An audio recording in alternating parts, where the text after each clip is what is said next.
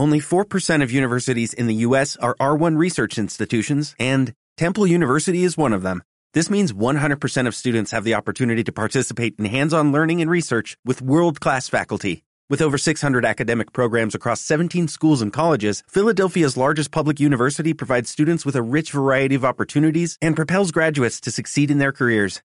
Temple University. Schedule a campus tour today at admissions.temple.edu/visit.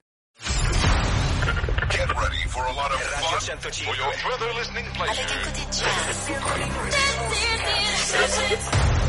Marta de Baile. Nueva temporada. Don't understand what's going on here. W Radio 96.9. Instagram, Twitter, Facebook. Come on now. Más invitados, más alegrías, los mejores especialistas. El día mágico es hoy. No te lances a actuar sintonizado. ¿Cuál es el antídoto de la tristeza? La esperanza. Marta de Baile en W. Global Season. W. Marta de Baile en W. Nueva temporada 2021. Estamos donde estés. Que ayer el Senado de la República aprobó la creación de algo que se llama el Padrón Nacional de Usuarios de Telefonía Móvil, que nos obliga a los 122 millones de usuarios de celulares a registrar nuestros datos biométricos, o sea, nuestra huella dactilar y facial, así como el iris del ojo. Y el principal objetivo es tratar de reducir la incidencia de delitos como secuestro, extorsión y el cobro de piso. Ojo, no registrarse en ese padrón va a ser motivo de cancelación definitiva de tu teléfono y de una multa de entre 89 mil, eh, de hasta 89 mil 692 pesos. ¿Qué significa esto? ¿De dónde viene? Para hablar del tema está con nosotros Andrés Velázquez, a quien hemos tenido el programa hace mucho tiempo.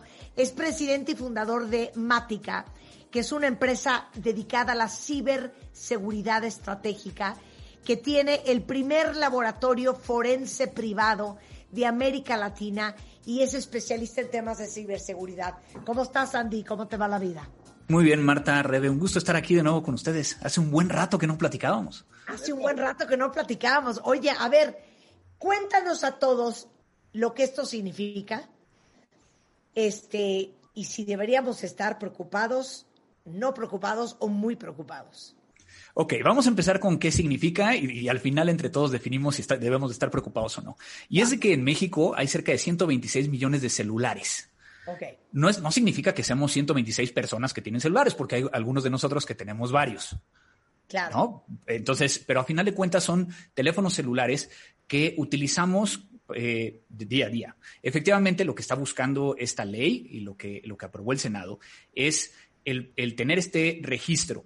Hay que recordar que esta no es la primera vez que, que, que, se intenta tener un registro. Si se acuerdan, hace algunos años hubo el Registro Nacional de Usuarios de Telecomunicaciones que se llamaba el RENAUT, que se acuerdan que nada más así que te pedía eh, que registraras tu, tu CURP, ¿no? Directamente Ajá. en el teléfono y que prácticamente, pues, a los pocos meses desapareció.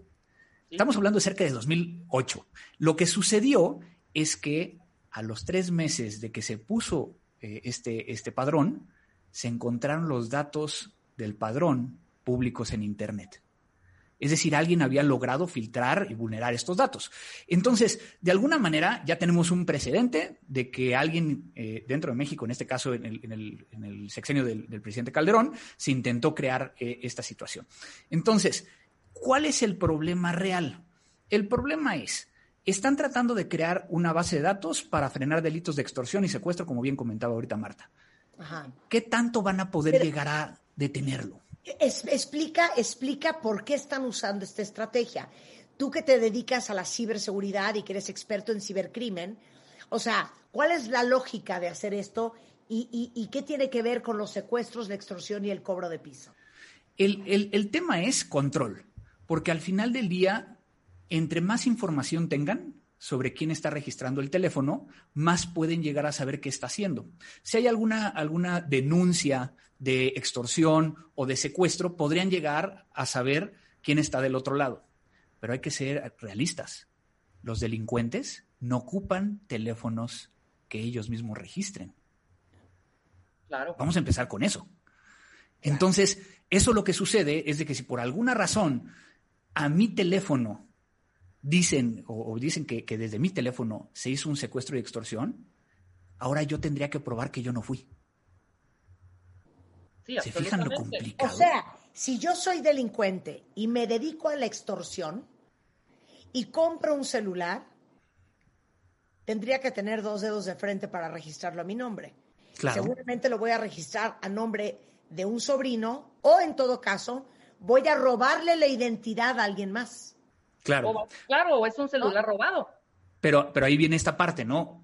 Ahí esa parte de, de- de la información de alguien más empieza a diluirse por el hecho de que necesita los biométricos.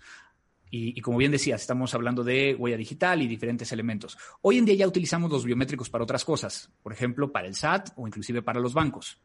Pero entonces yo preguntaría directamente, ¿confiamos en las autoridades para que resguarden nuestros datos de biométricos? Considerando que si yo ahorita tengo tu huella digital, Marta, después tú no la vas a poder llegar a cambiar. No puedes cambiar tus biométricos como cambias tu contraseña. Claro, claro. Y ahí es donde cae el tema de privacidad, por un lado, si tienen toda mi información, ¿qué pueden hacer con ella? Y por el otro lado, si se ve vulnerada, ya no tengo nada que hacer. Claro, no, no, no es un pin que puedes cambiar. Porque entonces el Instituto Federal de Telecomunicaciones va a tener los siguientes datos. Tu número de línea de teléfono, la fecha y hora de la activación de tu tarjeta SIM, nombre y razón social del usuario, la nacionalidad, la identificación oficial con fotografía o el CURP, los datos biométricos del usuario, que son, ¿cuáles son los datos biométricos? Vuélvenos a repetir, Andy. Puede ser eh, la huella digital eh, y, el, reconocimiento facial. Sin embargo, también hay algunos documentos que hablan de iris. O sea, como que la ley no es tampoco tan clara en decir cuáles son los elementos puntuales de biométricos que podrían llegar a, tener. Y también va a tener el esquema de, de contratación, si es una línea de pospago o prepago. Entonces, pues prácticamente, si yo tengo todos esos datos, ¿qué podría hacer con ellos? Claro, domicilio del usuario, datos del concesionario de telecomunicaciones y hasta el esquema de contratación de la línea eh, de pospago o prepago. Todo eso va a tener el Instituto Federal de Telecomunicaciones. Pero hay que considerar también que hay una gran preocupación también por parte de las telefónicas, porque las telefónicas son las encargadas de recopilarlo. Entonces vamos a tener que la telefónica lo recopila, se lo pasa al Instituto Federal de Comunicaciones y el Instituto Federal de Comunicaciones, digo, obviamente puede llegar ante la autoridad a, entregar información. ¿Quién va a controlar cuando le entregan la información a la autoridad? Claro, exactamente. Claro. También. Ok, ¿qué más? ¿Qué más? Obviamente, en ningún lado sabemos cuáles son los estándares de control o cómo van a protegerlos. Ya el INAI, nuestro, nuestra eh, autoridad de, de protección de datos personales, ya dijo que le preocupa, que hay un riesgo potencial de que si esta información se hace pública, pues imagínense cuántas personas podrían llegar a verse afectados. Entonces, yo creo que de todo esto es, ¿por qué, por qué crear un padrón? ¿Por qué no buscar una solución diferente? Si ya ahorita hay cierta información, a lo mejor en otros, en otros eh, documentos, como puede ser nuestra identificación nacional este, o el, el INE, pues tratar de, de- de vincularlo hacia ese lado. A ver, pero entonces, ¿cuál es la lógica? Ponte del lado del gobierno.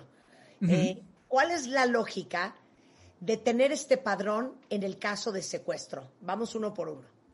Ok, vamos, en el caso de secuestro, por ejemplo, cuando hay, hay un caso de secuestro, normalmente, eh, pues muchos de nosotros tenemos un teléfono celular y entonces se podría llegar a, eh, a tener una, una situación donde se rastrea el celular. Imaginemos que el, el celular eh, se pierde, pero entonces el, el secuestrador utiliza un teléfono celular para poder llegar a llamar a los familiares o a alguien para poder llegar a- a- a solicitar el rescate. Y entonces lo que están buscando es, bueno, si llamaron de este número, ¿quién tiene ese número? ¿O quién es el dueño de ese número? Y es donde entonces podrían llegar a ir a esa base de datos para saber quién es. Pero volvemos al mismo punto. Otra El vez. secuestrador no va a ir a registrar sus biométricos al, al, al- al- al registro. Claro. Claro. No, no, no. Extorsión. Prácticamente lo mismo. Cada vez que nos están llamando y estas clásicas de mamá, mamá, ayúdame, o papá, papá, ayúdame, o el, el tema de, de- de que la señora que nos ayuda a la limpieza le llaman diciendo que es urgente que, que- que saque dinero de la caja fuerte. Digo, ustedes saben y han platicado muchas veces de este tipo de, de extorsiones, pues obviamente deja el registro de una línea telefónica. Y aquí voy a aprovechar para, para poder llegar a decir algo que también está sucediendo y que están haciendo los, los delincuentes, que a lo mejor no está considerado en esta iniciativa. Muchas veces los delincuentes no ocupan celulares, ocupan líneas telefónicas por Internet. Se llama líneas SIP, que lo que haces es de que las registras en línea y puedes hacer las llamadas. Por lo tanto, no van a entrar dentro de este padrón. Si, hubieran, si estuvieran viendo la, la- la cara de Marta en este momento, No, estoy en shock, es que no sé qué está pensando el gobierno. y, y eso es lo que entonces nos deja en una posición de cuál es realmente la finalidad que está detrás de todo esto. O Al no final de cuentas hemos que no visto- tengan estas variables y que no tengan asesores en ciberseguridad de qué tan viable es y qué tanto va a funcionar este padrón. Y el cobro de piso, Andy, Pues mira, el cobro de piso a final de cuentas es, eh, y se da en, en diferentes partes de- de- del país, eh, cuando un, una- un grupo delictivo lo que está tratando de hacer es eh, cobrar por protección a, diferentes que pueden ser desde, desde eh, pequeñas empresas o inclusive tienditas de la esquina, y que a final de cuentas también la forma de contactarlos es por medio de un teléfono. Pero en muchos de los casos también es físico. Entonces, Y claro, llegan, se te apersonan y te Sí. dicen, dice el, dice el, el- el comandante que, que, ah, aquí debe de haber tanto dinero y usted no le va, va a estar protegidísimo y vamos a pasar mes a mes. Así pasa. Así pasa en muchos pueblos, en rancherías, en pequeños pero negocios. nuevamente es en persona, no es a través de un celular. Entonces, eh, ¿hay algún país allá afuera que tenga una política similar?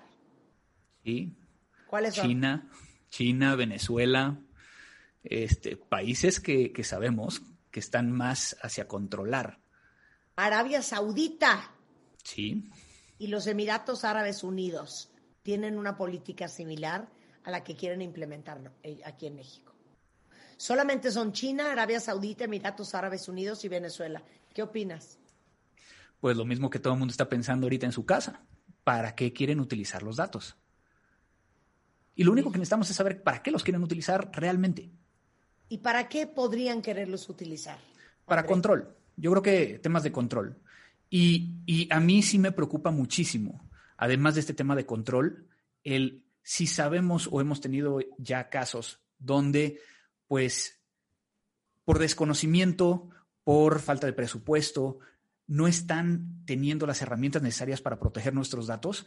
O sea, creo que, que eso a mí me, me preocupa todavía, eh, además del control, pues, este, como un elemento adicional, ¿no? Sí, por supuesto. Sabemos muy bien, por ejemplo, el caso de China. Lo, lo quiero tratar como un poco de relacionar. Por ejemplo, en China no puedes usar el WhatsApp. No sé qué tanto tendrá que ver después esto en poder restringir de alguna manera estas redes sociales. No lo sé, ¿no? O sea, si vamos escalando un poco más, pues sí, es un tema absoluto de control y también de, pues, checar todos los movimientos que estás haciendo, hombre. Hacemos ya el celular para nosotros es como ahí tenemos nuestro banco, todos nuestros documentos, eh, escaneadas una infinidad de, de- de- de cosas. O sea, ya no necesitamos nosotros hacer absolutamente nada afuera, porque en la unidad móvil está todo, ¿no? Tiene más información que nuestra cartera, Claro, por supuesto. que ¿no? nuestra bolsa. Ahora, imagínate vulnerar esta red de usuarios. Sería Claro. peligrosísimo allá afuera. Digo, y, si- y si empezamos a y si empezamos a unir algunos de los puntos, hace un par de meses se acuerdan de las leyes alrededor de poder llegar a, a controlar Internet. Sí, claro, también. por Y entonces como que, digo, vamos viendo diferentes cosas y pues eh, empezamos a pensar mal, ¿no? ¿Qué vamos a hacer, Andrés? Pues por lo pronto ahorita lo que, lo que muchas organizaciones y muchos grupos están haciendo es eh, levantando la voz. Eh, se hizo en, algún momento, nada más que pasó desapercibido, eh, y va a haber amparos va a haber búsqueda de llevar esto a un, a un punto donde realmente se busque el que no, el que no se haga, ¿no? Obviamente también no es algo que vaya a suceder de la noche a la mañana, o sea, no, no van a tener que ir mañana a los biométricos, porque aquí es donde también viene un área que sí hay que decirlo, muchos se van a aprovechar y van a decir, ah, es que como ya, lo, ya, ya salió la ley, préstame tus biométricos. No, a ver, no entreguen biométricos a nadie ahorita hasta que no estemos confirmados de que ya tiene que aplicarse. Es un proceso y no es de que mañana tengan que entregar sus biométricos. ¿Pero tú crees que esto vuele? No creo que vaya a ser tan fácil, pero pues ya hemos visto qué ha estado sucediendo en los últimos, en las últimas cosas que han pasado por, por, por las autoridades mexicanas. Bueno, prométenos que estarás de regreso para avisarnos cómo va el asunto cómo van avanzando las, estas, estas cuestiones del Padrón Nacional de Usuarios de Telefonía Móvil, lo cual la verdad es que eh, sí deberíamos estar muy preocupados, porque en esa información está toda nuestra información.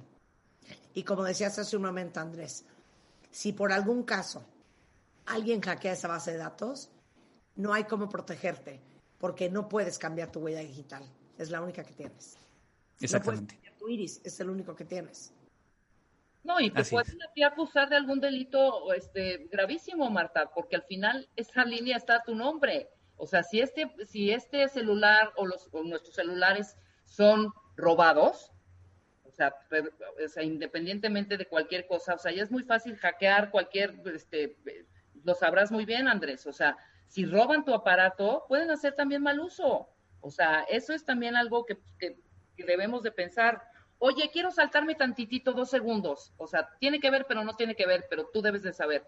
Nosotros hace menos de un mes dimos autorización a todas nuestras instituciones bancarias a permitir que sepan en dónde estamos, a la, esta parte de la geolocalización. O sea, no podemos hacer a partir de hace un mes, más o menos, ningún movimiento si tú no aceptabas esa, pues esa, esa, esa regla, ¿no? De permitirle a todas tus instituciones bancarias saber en dónde estabas. Esto con este rollo como un poco de, de evitar el fraudes monetarios y lavados de dinero y de transferencias. Esto que tanto nos afecta no nos afecta, o sea, también puede llegar a, suceder. Y aquí a mí me gusta siempre hablar de riesgo y nosotros siempre vivimos eh, manejando el riesgo en nuestra vida todo el tiempo, ¿no? Eh, cuando hablamos de, la geolocalización para las transacciones, lo que está tratando de hacer el sector es que cuando tú hagas ciertas operaciones, registre desde dónde lo estás haciendo. Y aquí hay mucha gente técnica que dice, o mucha gente como yo, que, puede llegar a estar diciendo, ah, pero es que se puede llegar a manipular esa información. Sí, se puede llegar a manipular, pero no todo el mundo lo puede llegar a hacer. ¿Para qué quieren esta información? Para que cuando salga de un patrón común, puedan llegar a detectarlo. Okay. ¿Qué significa esto? Si tú te acabas de conectar desde tu casa a la banca en línea, y haces una operación y dos minutos o cinco minutos después se conectan desde Tijuana a tu cuenta, es como de alerta, ¿no? Alerta roja, algo, algo está pasando con esta cuenta y entonces hay que verlo como algo más positivo hacia nosotros que negativo. ¿Cuál es el riesgo? Si vulneran al banco, alguien podría llegar a obtener la geolocalización. Pero entonces, pero el banco ya tiene tus datos de dónde vives, ¿no? Entonces, como que también eh, no le pongamos tampoco tan, tanta, eh, o sea, no es algo tan malo, ¿no? A, mí, yo por lo menos ahorita confío un poquito más al banco que lo que pudiera llegar a estar haciendo la autoridad eh, con mis datos biométricos. Ese, sería como estoy, estoy completamente de acuerdo por supuesto. Bueno, pues Andrés Velázquez es presidente y fundador de Mática, una empresa de ciberseguridad estratégica que tiene el primer laboratorio forense privado de América Latina, especialista en temas de ciberseguridad es en Twitter Cibercrimen o Mática con doble T, Andrés Velázquez Cibercrimen en Facebook. Andrés, te mando un gran abrazo, muchísimas gracias. Igualmente, Marta, gusto en, saludarlos. Hasta luego, Rebeca. Un abrazo. Seguiremos al tanto de esto y cómo va evolucionando y por supuesto se los dejaremos saber. Son las 10.24 de la mañana, cuentavientes. Hacemos una pausa rapidísimo. Regresando del corte. Es examen para todos. Hay 10 hábitos muy puntuales ¿Qué hacen los adultos conscientes y trabajados? ¿Cuáles son esos 10 y cuántos de esos hábitos hacen ustedes al regresar en W Radio con Ana Mar Orihuela. Escucha todos nuestros contenidos en Amazon Music. Búscanos como Marta de Baile. Music. Music. Marta de Baile. Goes Global.